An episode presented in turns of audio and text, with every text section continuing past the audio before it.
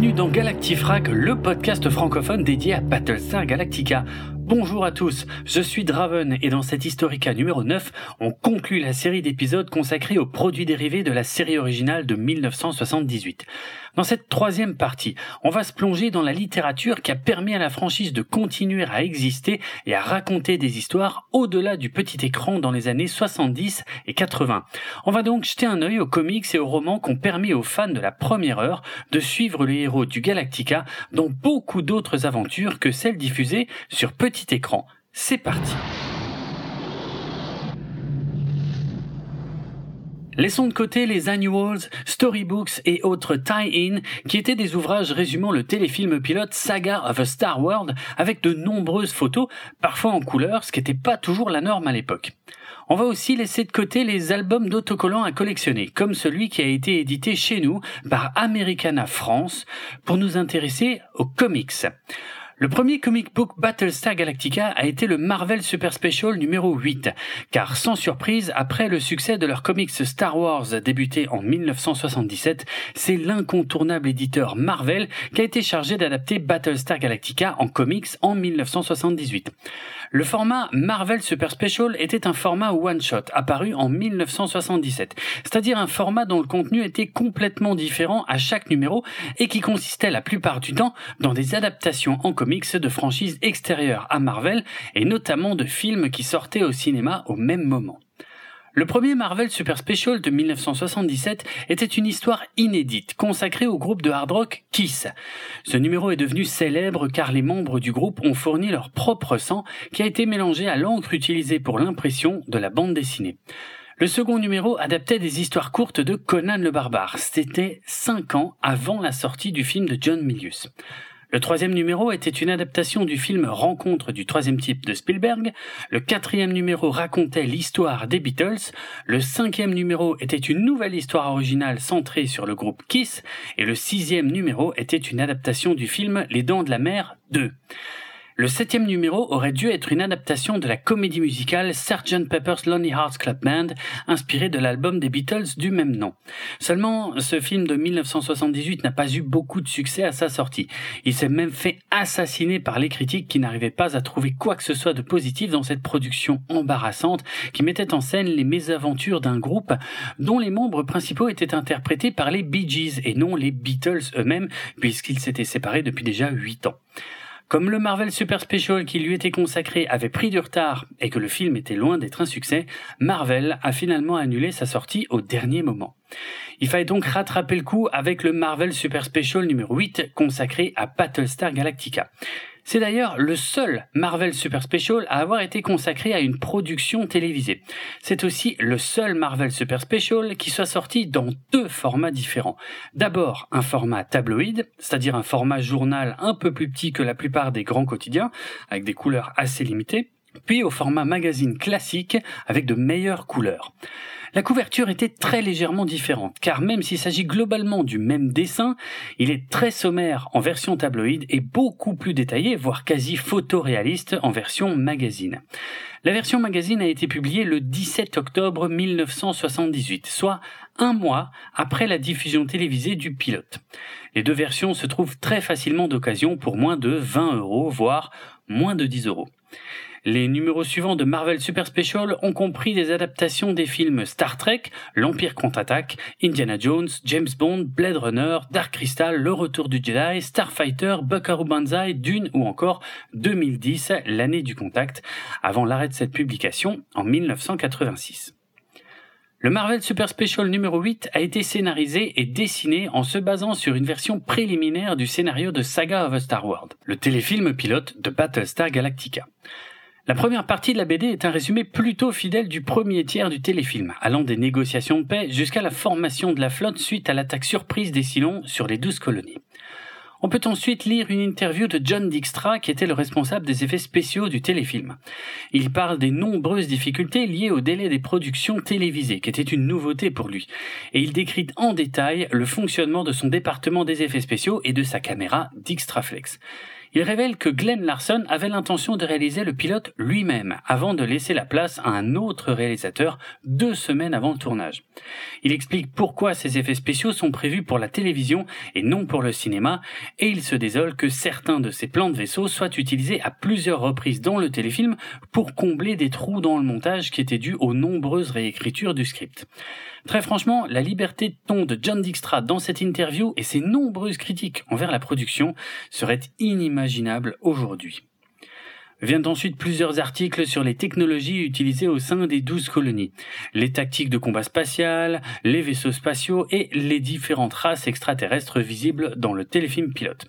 Ces articles donnent beaucoup d'informations supplémentaires sur l'univers de Battlestar Galactica, mais il faut avouer que pas mal d'entre elles sont des extrapolations voire des inventions de leur auteur, puisqu'il évoque des choses dont il n'est jamais question dans la série, comme par exemple le fait que les Cylons sont des extraterrestres partiellement mécaniques, alors que dans la série ce sont des robots à 100%.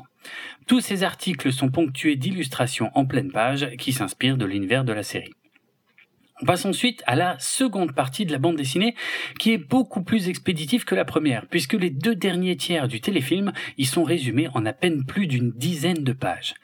Si l'histoire ne diffère quasiment pas de celle du téléfilm, il y a tout de même quelques éléments qui prouvent qu'elle provient d'une version préliminaire du script, puisqu'on assiste à l'exécution de Baltar, que Cassiopée ne survit pas à son séjour dans les sous-sols du casino, et qu'il est explicitement question de la mort de Serena, qui s'appelle d'ailleurs encore Lyra dans cette version, suite à son exposition à des radiations lors de l'attaque des Cylons. Ce numéro 8 de Marvel Super Special s'est extrêmement bien vendu, ce qui a incité Marvel à mettre en chantier une publication régulière pour la franchise Battlestar Galactica. Mais faisons d'abord un petit détour par le Royaume-Uni, avec deux annuals, c'est-à-dire des publications qui ne sortent qu'une fois par an, éditées par Grand Dreams en 1978. Il contenait des comics assez courts, des histoires écrites et des informations sur la série originale, comme des fiches de personnages et des informations sur les vaisseaux, les acteurs ou encore les silons et les effets spéciaux. Comme il s'agit d'une publication essentiellement destinée aux enfants, les histoires et informations qu'on y trouve sont assez basiques, tout comme les dessins des comics. Le volume 1 peut se trouver pour moins de 5 euros d'occasion, mais le volume 2 a l'air beaucoup plus rare. Revenons aux États-Unis où quelques mois plus tard, en mars 1979, le numéro 1 de la série mensuelle Battlestar Galactica, édité par Marvel, arrive chez les marchands de journaux. Ce numéro 1 reprend en fait la plupart des planches du Marvel Super Special, parfois très légèrement modifiées au niveau de l'apparence des personnages. Et huit planches sont entièrement redessinées afin de mieux correspondre à ce qu'on avait vu à la télévision, même si les dialogues restent globalement les mêmes. Et vous pouvez me croire sur parole parce que j'ai comparé toutes les planches une par une.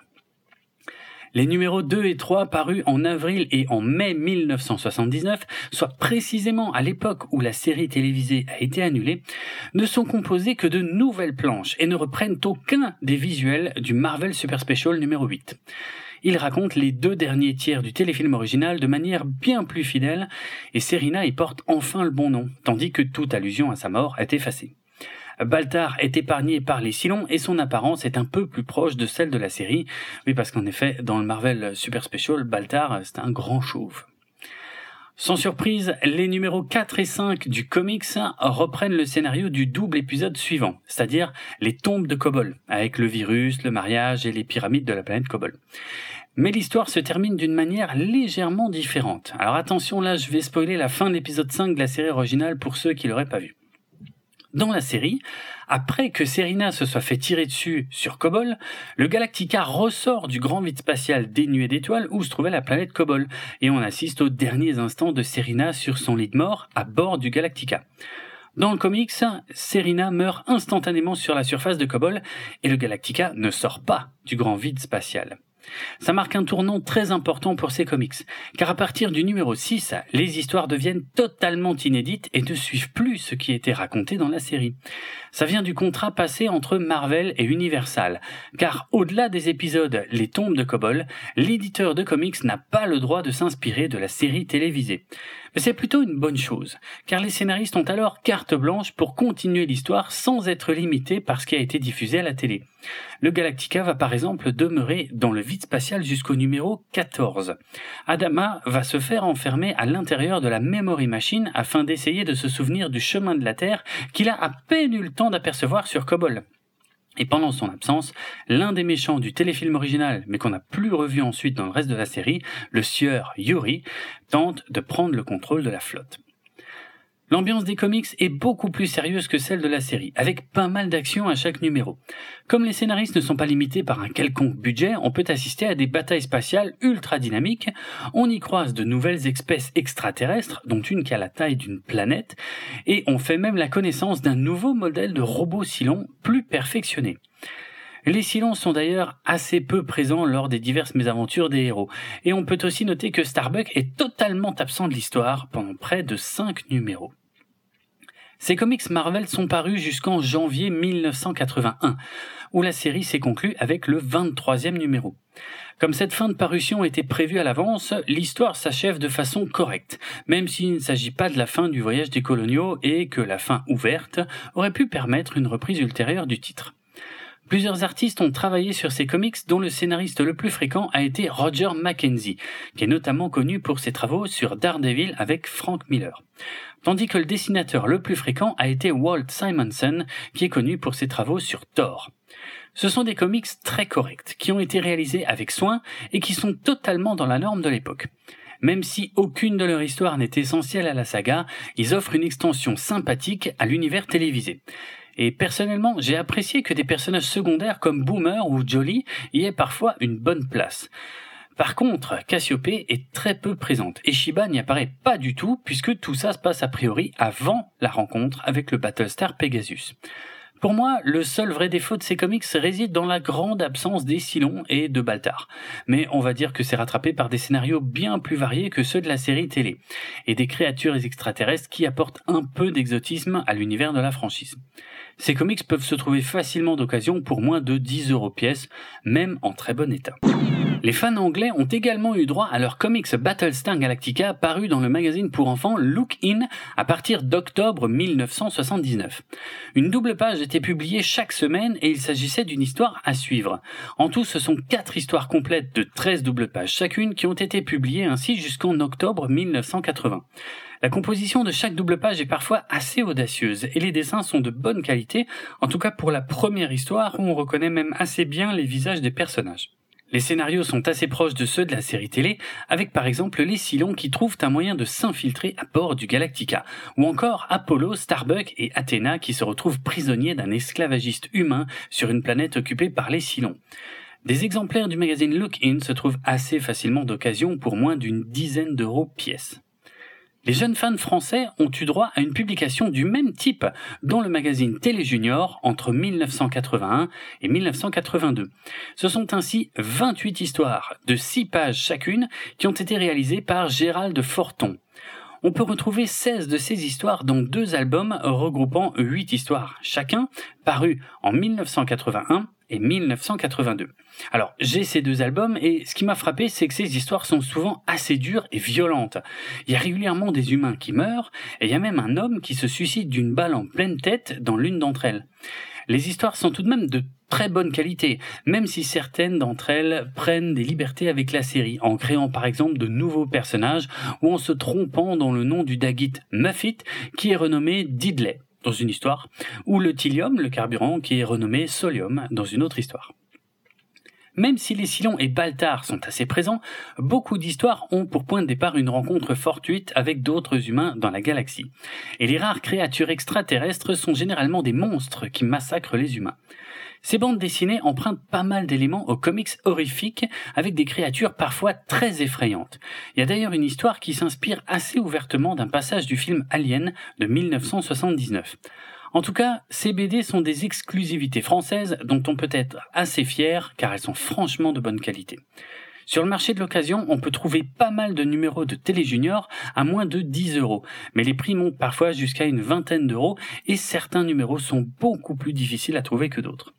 Les albums qui regroupent chacun 8 histoires inspirées de Galactica sont plus rares, mais ils se trouvent parfois pour 20 ou 30 euros pièce en fonction de leur état. Tous les comics que je viens de mentionner ont comme point commun d'être assez sérieux et généralement dénués d'humour, sans parler des bandes dessinées françaises qui versent volontairement dans les histoires violentes, voire quasi horrifiques, ce qui est assez surprenant.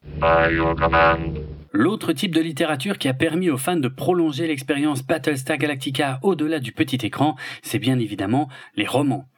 Aux États-Unis, c'est l'éditeur Berkeley Books qui a eu les droits sur la licence à partir de 1978. Le premier roman qui sort en septembre de cette année-là est bien évidemment la novélisation de Saga of a Star World, le triple épisode pilote de la série. Ce qu'on appelle novélisation, qui est un mot dérivé de novel, qui signifie roman en anglais, ce sont les romans qui reprennent une histoire développée à l'origine pour un autre médium comme le cinéma, la télévision, les comics ou encore les jeux vidéo. Avant l'explosion du marché de la vidéo grâce à la VHS dans les années 80, les novélisations étaient un moyen privilégié par les fans pour revivre un film qu'ils avaient adoré au cinéma et qu'ils n'avaient à l'époque aucun moyen de revoir en dehors des salles obscures. On considère que les premières novélisations datent du début du XXe siècle, entre 1910 et 1920. L'une des toutes premières novélisations de l'histoire serait d'ailleurs française, car il s'agirait de l'adaptation en plusieurs chapitres publiés séparément du serial français Les Vampires. Les sérioles sont les ancêtres des séries télévisées, puisqu'ils étaient projetés au cinéma, et dans le cas des vampires, il s'agit d'un serial muet. Mais sinon, on considère que la première novélisation à avoir connu un large succès commercial était celle du film original King Kong de 1933. Parmi les novélisations les plus célèbres de la fin des années 70 et qui se sont vendues à des millions d'exemplaires, on retrouve trois œuvres majeures dans l'histoire de la science-fiction. Il s'agit des novélisations de Star Wars en 1977 et Alien en 1979, toutes deux écrites par Alan Dean Foster, même si c'est le nom de George Lucas qui apparaît sur la couverture de la novélisation de Star Wars. La troisième novélisation qui a connu un énorme succès à cette époque est celle du premier film Star Trek de 1979. Celle-ci a la particularité d'avoir été écrite par Gene Roddenberry lui-même, le créateur de la franchise Star Trek. Il s'agit d'ailleurs du seul roman Star Trek écrit par Gene Roddenberry, voire de son seul roman tout court. Mais ce qui est amusant, c'est qu'Alan Dean Foster, que je citais à l'instant, est également impliqué, puisque c'est lui qui a écrit l'histoire de base de ce film Star Trek en s'inspirant de l'univers créé par Gene Roddenberry pour la télévision. Ce roman de Gene Roddenberry est donc une adaptation d'une histoire d'Alan Dean Foster, qui est quelque part responsable des trois plus grosses novélisations de science-fiction de la fin des années 70. Dans le cas de Battlestar Galactica, c'est Robert Thurston qui a signé la novélisation de Saga of a Star World en s'inspirant de l'histoire écrite par Glenn Larson, dont le nom figure également sur la couverture du roman, même si ce dernier n'a absolument pas été impliqué dans son écriture. Robert Thurston est principalement connu pour ses novélisations de Battlestar Galactica, ainsi que celle de l'univers du jeu de plateau Battletech dans les années 90, parfois plus connu chez nous sous l'appellation de sa déclinaison en jeu vidéo nommée MechWarrior. Sorti en septembre 1978, soit quasiment en même temps que la première diffusion à la télé, la novélisation de Saga of a Star World présente de nombreuses différences avec le pilote télévisé. Elle a en effet été écrite à partir des premières versions du script, et l'auteur se souvient qu'il recevait régulièrement des versions révisées du script afin de modifier son texte. Il a toutefois dû finaliser son écriture plusieurs mois avant la diffusion du pilote, alors que le triple épisode a continué à être remonté à plusieurs reprises durant cette période. Du coup, il existe de nombreuses petites différences entre les deux histoires. Les principales étant que dans le roman, les Cylons sont considérés comme des extraterrestres, donc des formes de vie au lieu d'être des robots. Et le dernier tiers de l'histoire sur la planète Casino Carillon se déroule de façon assez différente avec de nombreux petits passages supplémentaires et le fait que cette planète n'explose pas à la fin de l'histoire. Le roman explique également que la flotte est protégée des Cylons par des champs de force qui font office de camouflage, et que c'est seulement lorsque ces champs de force s'affaiblissent momentanément que les Cylons sont capables de localiser la flotte. Car je rappelle que dans la série originale, il n'est quasiment jamais question de voyage au-delà de la vitesse de la lumière. Il existe une version française de cette novélisation parue tout d'abord en grand format aux éditions Robert Laffont en 1979, puis au format poche aux éditions J'ai lu en 1980 sous le titre Galactica, la bataille de l'espace. Ces deux ouvrages se trouvent assez facilement d'occasion, en général pour moins de 5 euros pièce, même en très bon état. Aux États-Unis, la seconde novélisation qui a vu le jour était The Silent Death Machine en janvier 1979, toujours signée par Robert Thurston et Glenn Larson. Il s'agit de la novélisation du double épisode Le canon de la montagne glacée. Et c'est intéressant car dans la série, il ne s'agit pas des épisodes qui viennent tout de suite après le pilote. Mais on sait en revanche que ce sont les premiers épisodes à avoir été tournés après le pilote. On peut donc considérer que cette histoire reprend ici sa vraie place dans la chronologie des événements. Comme d'habitude, le roman comprend de nombreux détails supplémentaires, mais aussi quelques différences avec les épisodes diffusés. On y apprend par exemple que Vulpa, le Silon doré, ambitionne de devenir le prochain leader des Silons. Le roman met également beaucoup plus l'accent sur le prisonnier désigné d'office nommé Croft, qui se voit d'ailleurs récupérer son grade au sein de l'armée coloniale à la fin de l'histoire, alors qu'on ne voyait pas ce passage dans l'épisode. Croft va d'ailleurs revenir dans plusieurs romans suivants, alors qu'on ne l'a jamais revu ensuite dans la série. La troisième novélisation sort en septembre 1979, soit près de six mois après l'annulation de la série télé. Elle se nomme The Tombs of Kobol, et il s'agit bien évidemment de l'adaptation du double épisode Les Tombes de Kobol. La quatrième novélisation sort en août 1980. Elle se nomme The Young Warriors et c'est l'adaptation de l'épisode Les Jeunes Guerriers, c'est celui avec les licornes. Robert Thurston a déclaré qu'il s'agissait de sa novélisation préférée. La cinquième novélisation parue en décembre 1980 brise une nouvelle fois la chronologie de la série. Intitulée Galactica Discovers Earth, il ne s'agit pas de l'adaptation d'un des épisodes de la série originale. En fait, c'est la novélisation du triple épisode pilote de la série spin-off Galactica 1980 qui s'intitulait chez nous Voyage dans le temps. La série spin-off avait déjà été annulée depuis plusieurs mois lorsque ce roman est sorti, et ce n'est pas Robert Thurston qui est l'auteur de cette novélisation, car il a dû se retirer du projet pour s'occuper de sa femme qui venait de développer un cancer. Il a donc confié l'écriture à son ami Mike Resnick, un auteur de science-fiction prolifique qui gagnera plus tard 5 prix Hugo et un prix Nebula au cours de sa carrière. Resnick a pu prendre pas mal de liberté avec cette histoire et sa novélisation est considérée comme largement supérieure aux épisodes pilotes du spin-off.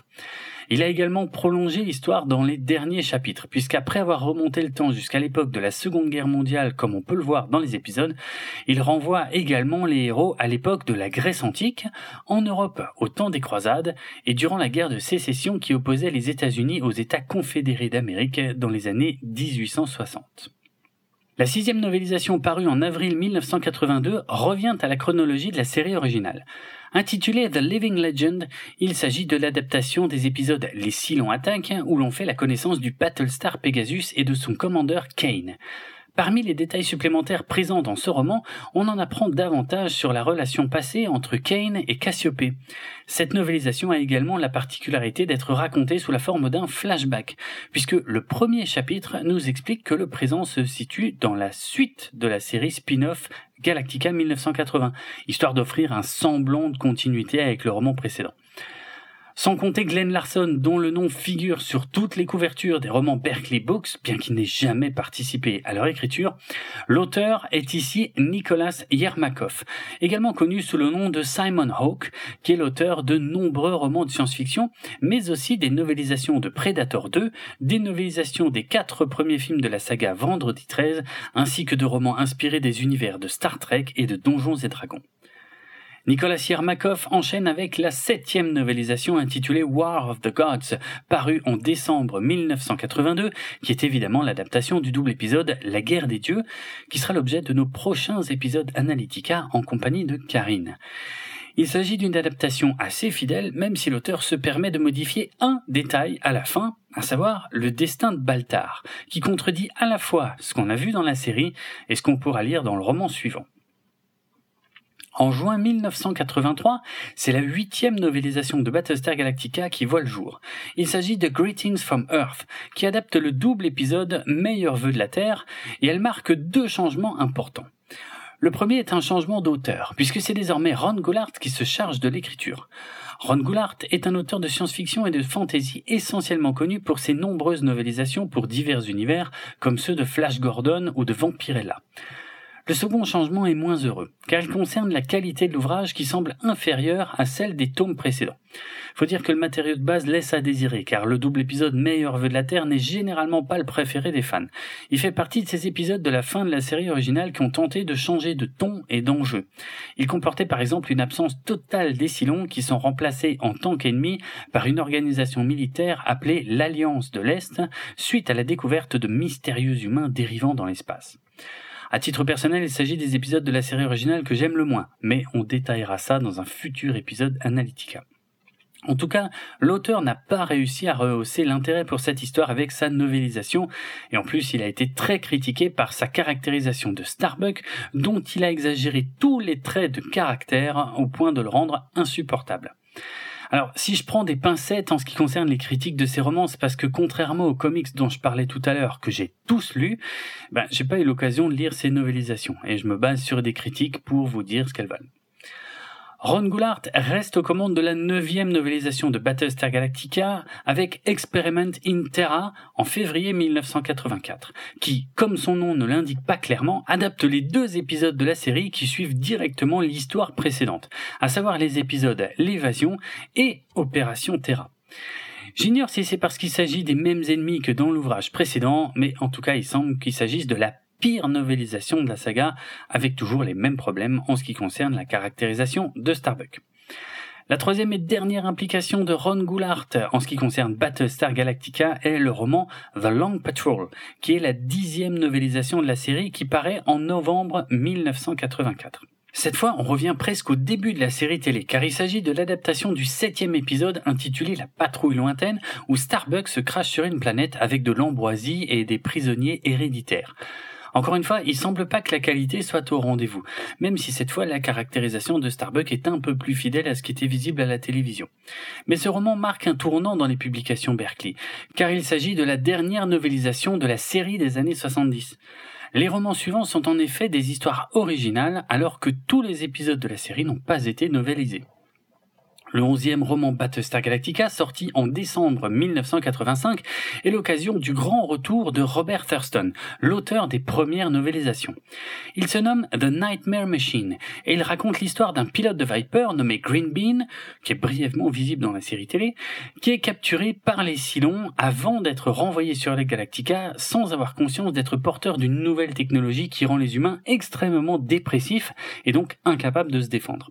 Ce premier roman original redresse sérieusement la barre en termes de qualité, et il a su convaincre certains fans par la caractérisation des personnages dont certains sont d'ailleurs de retour alors qu'on ne les avait vus qu'une seule fois dans la série télé. Le douzième roman enfonce le clou de la qualité, car avec Die Chameleon, qui paraît en mai 1986, Robert Thurston signe visiblement la meilleure histoire originale qui se situe dans l'univers de la série. Sur fond de mutinerie, les personnages principaux y vivent des aventures rocambolesques, et Starbuck réalise que sa réputation est connue bien au-delà de la flotte coloniale, puisqu'il est le héros de divertissements vidéo adoré par les enfants sur une planète lointaine. On y croise également un nouveau personnage nommé Hera, bien avant la série des années 2000. Et certains ressorts scénaristiques suivent directement l'histoire de l'épisode La Voix du Sang, bien que celui-ci n'ait pas été novélisé. C'est pour cette raison que le titre de cet ouvrage comporte le nom de Caméléon, qu'on pouvait voir dans l'épisode que je viens de citer il semble que le treizième roman nommé Apollo's War soit quasiment aussi bon.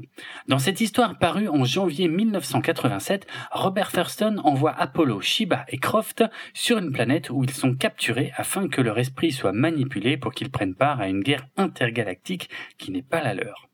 Mais avec le quatorzième roman intitulé Surrender the Galactica, Robert Thurston semble avoir déçu ses admirateurs.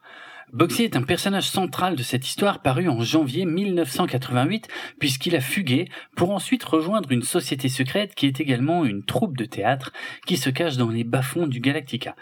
Il semble que les intrigues et sous-intrigues de ce roman soient assez peu passionnantes malgré l'attaque de grande envergure que les Cylons lancent sur le Battlestar. Et c'est tout car ce quatorzième roman est le dernier à paraître aux éditions Berkeley Books. Avec un léger goût d'inachevé d'ailleurs pour ceux qui avaient pris l'habitude de continuer à suivre les aventures écrites de leurs personnages préférés pendant quasiment dix ans. Sur 14 romans parus, 10 étaient des novélisations d'épisodes, sachant que tous les épisodes n'ont pas eu droit à ce traitement et que les histoires n'ont pas toutes été publiées dans l'ordre de la série télé, avec un détour notable par la série spin-off Galactica 1980 en plein milieu d'ailleurs. Les quatre derniers romans étaient des histoires originales, qui étaient globalement de bonne qualité et offraient de nouvelles aventures aux personnages de la série. La chronologie de ces histoires inédites reste floue, car il est difficile d'affirmer avec certitude qu'elles se déroulent après la fin de la série, notamment à cause du personnage de Baltar dont la position ne respecte pas celle qu'il a dans les derniers épisodes télévisés. Sur un autre sujet, l'un des grands gagnants de toute cette série de romans est sans conteste le personnage de Lucifer, l'acolyte robotique sarcastique de Baltar dans la série. Parmi tous les détails supplémentaires et approfondissements qu'on peut trouver dans ces romans, le personnage de Lucifer a bénéficié d'un traitement de choix, avec de nombreux développements qui en font un personnage essentiel et beaucoup moins accessoire que dans la série. Il est par exemple obsédé par le fait de battre Starbuck au jeu de triade, le jeu de cartes. Et cette envie est présente des premiers au dernier roman. Il semble en tout cas que Lucifer vole la vedette à pas mal d'autres personnages dans plusieurs bouquins de la série, et son développement va assez loin dans les livres, au point d'être très surprenant pour les fans. Mine de rien, on peut affirmer que ce sont tous ces romans qui ont maintenu la franchise en vie pendant des années, bien après la pourtant longue série de comics Marvel qui s'est achevée sept ans plus tôt, en 1981. Ces ouvrages sont donc une part importante de l'histoire de Battlestar Galactica qui se serait arrêtée bien plus tôt s'il n'avait pas existé. Il est très facile de trouver le premier tome ainsi que quelques autres numéros pour moins de 10 euros sur le marché de l'occasion. Mais certains volumes sont plus rares que d'autres et leur prix peut monter à plusieurs dizaines d'euros dans certains cas. D'autres romans et comics prenant beaucoup plus franchement la suite de la série originale ont vu le jour à partir du milieu des années 90 ainsi que dans les années 2000. Mais ils feront l'objet de futurs épisodes historica du podcast, notamment pour évoquer la période d'entre-deux qui a séparé la fin de la série originale du reboot des années 2000. Tout ce que j'en dirais à ce point, c'est que les œuvres tirées de la série originale qui ont vu le jour à partir des années 90, puis dans les années 2000, n'ont pas tenu compte des évolutions connues par certains personnages au sein des romans Berkeley, au grand désespoir de certains fans de ces ouvrages. J'en profite pour vous rappeler qu'à l'exception notable des BD exclusivement françaises et de la toute première novélisation de la série originale, aucune de ces œuvres mentionnées dans cet épisode n'existe malheureusement en version française. Le podcast Galactifrac fait partie du label Podchose et il est disponible sur PodCloud ainsi que sur Apple Podcast, Spotify et de nombreuses applications iOS et Android. Retrouvez les notes de l'émission sur galactifrac.lepodcast.fr et suivez-nous sur Twitter, Facebook et Instagram pour du contenu supplémentaire en lien avec cet épisode. Moi c'est Draven et sur Twitter vous pouvez me suivre sur le compte at Dravenhardrock, ça s'écrit D-R-A-V-E-N-A-R-D-R-O-K. À bientôt!